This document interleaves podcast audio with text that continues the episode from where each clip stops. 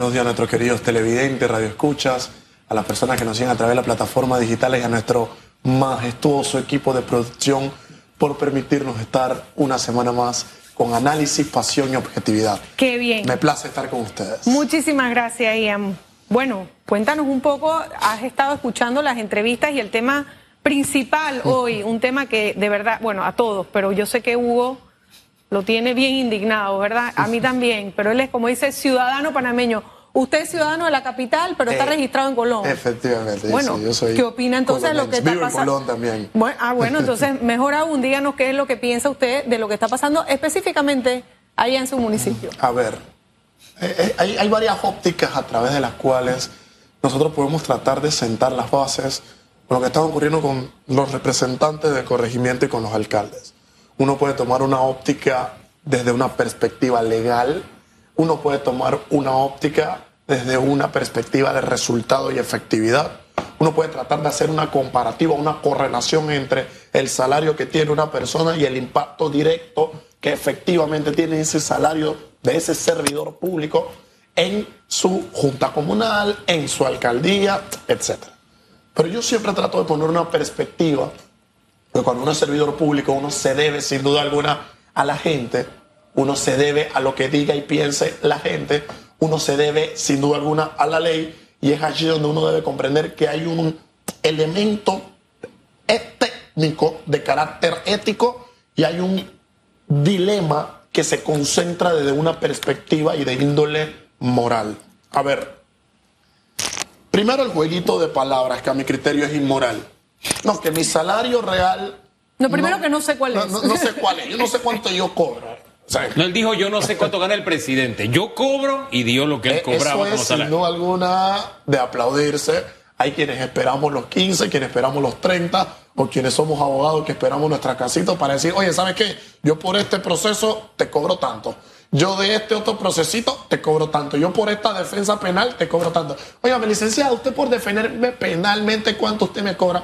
No, yo no sé cuánto yo cobro, yo no sé cuál es mi salario. Yo no sé. No, pero yo lo voy a defender. ¿Y cuánto me va a cobrar? No, yo no sé. Ahí vemos nosotros cuánto cobramos. Entonces, a mi criterio, inmoral y tratar de, de- de- de jugar y de hacernos un esquema de que una dieta por ir nosotros al consejo es una cosa, que un salario principal es una cosa, que un gasto de representación es otra cosa y que un gasto por movilización se encuadra dentro de otra cosa, raya sin duda alguna de manera definitiva en la moral. Pero aquí hay un punto clave y que no lo podemos dejar de lado. ¿Qué ocurre, mi querido Enrique? Ahora, como pueblo y como ciudadanía, estamos en la narrativa de los alcaldes y de los representantes. ¿Qué pasa como país? Hemos estado teniendo meses, días muy duros, dos últimos años muy complicados. Y al inicio nosotros teníamos una narrativa en contra de la Asamblea Nacional de Honorables Diputados. Muy bien.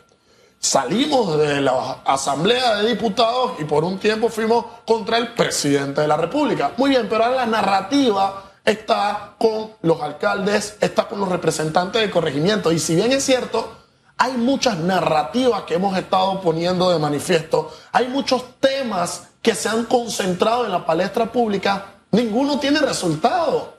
Aquí estuvimos encerrados todos en pandemia, nadie podía salir de su casa y los servidores públicos no dejaron de cobrar su plata. Nadie estaba trabajando. La Asamblea Nacional de Honorables Diputados no hizo una ley que beneficiara al pueblo y ellos siguieron cobrando de igual manera su platita. Los representantes de corregimiento, los alcaldes, no trabajaban, no se hacía nada y todo el mundo siguió cobrando su plata. Y aquí hay un tecnicismo muy interesante. ¿Saben por qué a los diputados se le llaman honorables? Bueno, los alcaldes también quieren el, el título de honorables y los representantes también. La palabra honorable viene de ad honorem, esto es gratis, sin remuneración. Al inicio, cuando en la Gran Argentina se debatía de las ideas liberales al inicio del siglo, cuando efectivamente en Roma teníamos esa cámara de senadores, que teníamos a Marco Junio Bruto por un lado, que teníamos a Catón por otro lado, que teníamos a Marco Tulio Cicerón por otro lado, esos honorables no cobraban, era un servicio que se le daba a la patria por amor a la misma, pero sin una remuneración hacia atrás. Entonces, aquí vemos que ese servicio a la patria no existe y lo único que está en la palestra es que hay para mí, que hay para mí, que hay para mí. Y peor aún, se llega a un cargo, se llega al puesto público, se deja a un lado eso de honorabilidad. A honoren, no, no, no, no, no. A mí no me estés diciendo que yo soy a honoren, ¿eh? Yo a mi patria no la quiero. Yo lo que quiero es mi platita y se va pensando inmediatamente en una reelección. Claro, con unas entradas jugosas mensuales de 7, 8, 9, 10, 15, 20 mil dólares, pues efectivamente, ¿quién no quisiera estar 10 años allí? Y peor aún, cuando tengo esas entradas y no hay una correlación entre mi trabajo, entre esa perspectiva, entre ese deseo y en esa, en esa cubierta que uno les da efectivamente a las necesidades del pueblo, ahí se raya de inmoral. Y aunque la ley diga algo, para mí la moral es algo que no se compra en la tienda, es algo que no se debate y que no se negocia, y es uno de los principales problemas que estamos teniendo. Y veíamos las reacciones justamente del alcalde de la del, del, municipio de, Panamá, ayer justamente que decía, bueno, pero es que yo no tengo por qué dar justificación de eh, los gastos de transporte. La ley no me exige eso. Estamos viendo justamente lo que estamos hablando en, estos momentos, ¿no? es un tema de, de transparencia y rendición de cuentas que debería regir por encima de la ley como servidor público.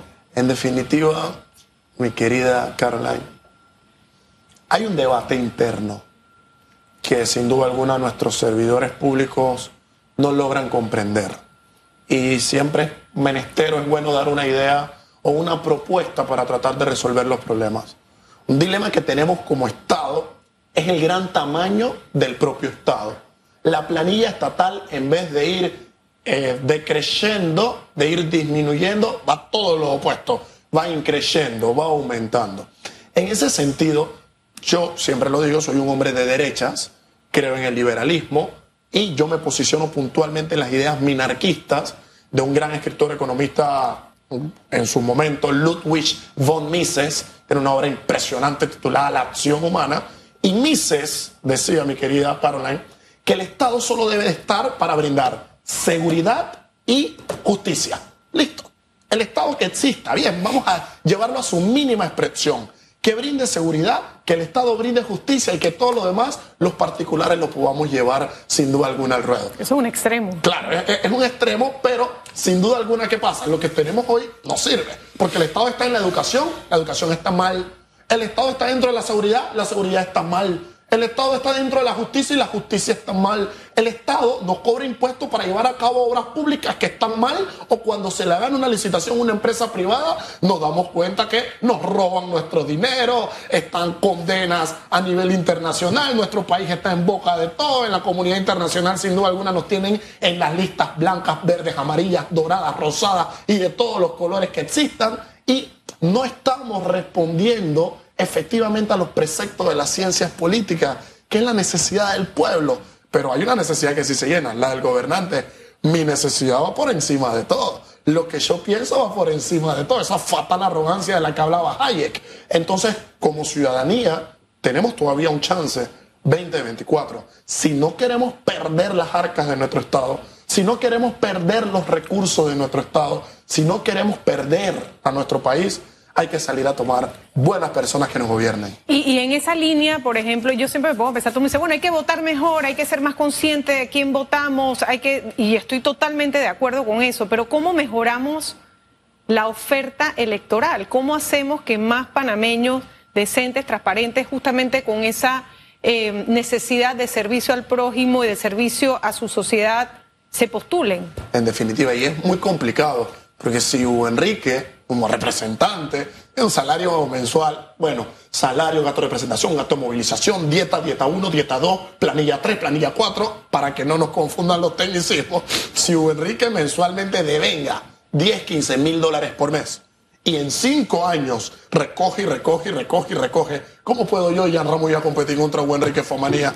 No, no hay forma de que yo pueda, contra un recurso de dicha índole, tratar de pelear y ganar un puesto público. Yo, yo, yo no creo que debemos demonizar los altos salarios. Claro. Yo creo que los altos salarios tienen una razón de ser. Claro. Usted tiene la preparación, usted tiene la productividad, Usted hace algo que nadie puede hacer. la palabra, mire, la palabra honorable también viene del latín honorabilis, que significa memorable. Tú puedes hacer algo memorable.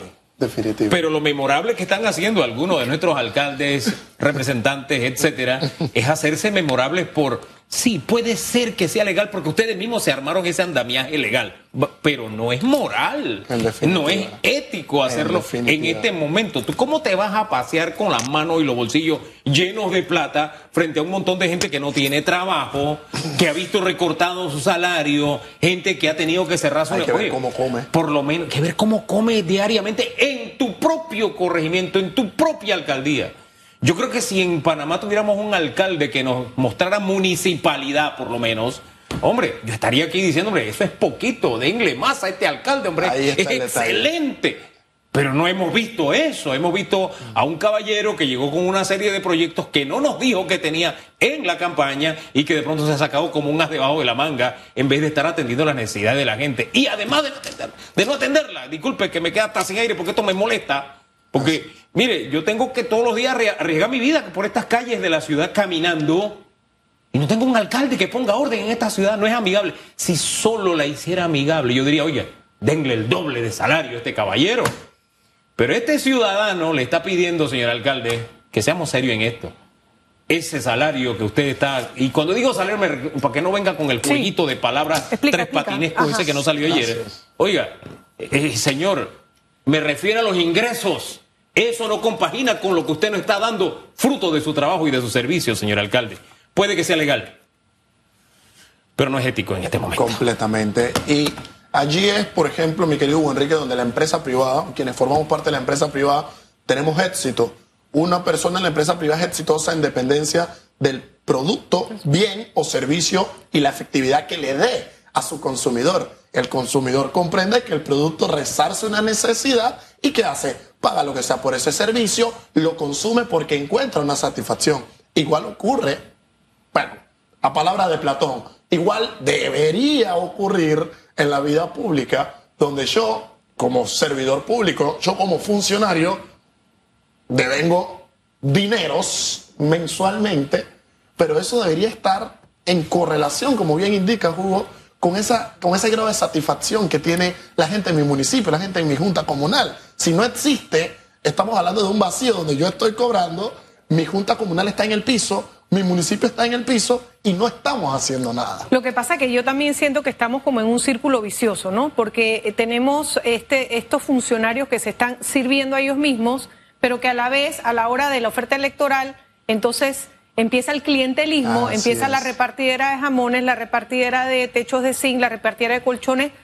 Por supuesto, con la necesidad tan grande que hay a raíz de, vuelvo porque es un círculo vicioso, de que no sabemos manejar los gastos y que tenemos los recursos indebidamente eh, trabajados o repartidos, entonces estamos en este ciclo donde la gente vuelve y vota por ellos porque ellos tienen la capacidad económica de hacer clientelismo político cada cuatro años. ¿Cómo salimos de ese círculo? Yo estoy a favor, a priori, eh, para aterrizar con los representantes y alcaldes, de la descentralización.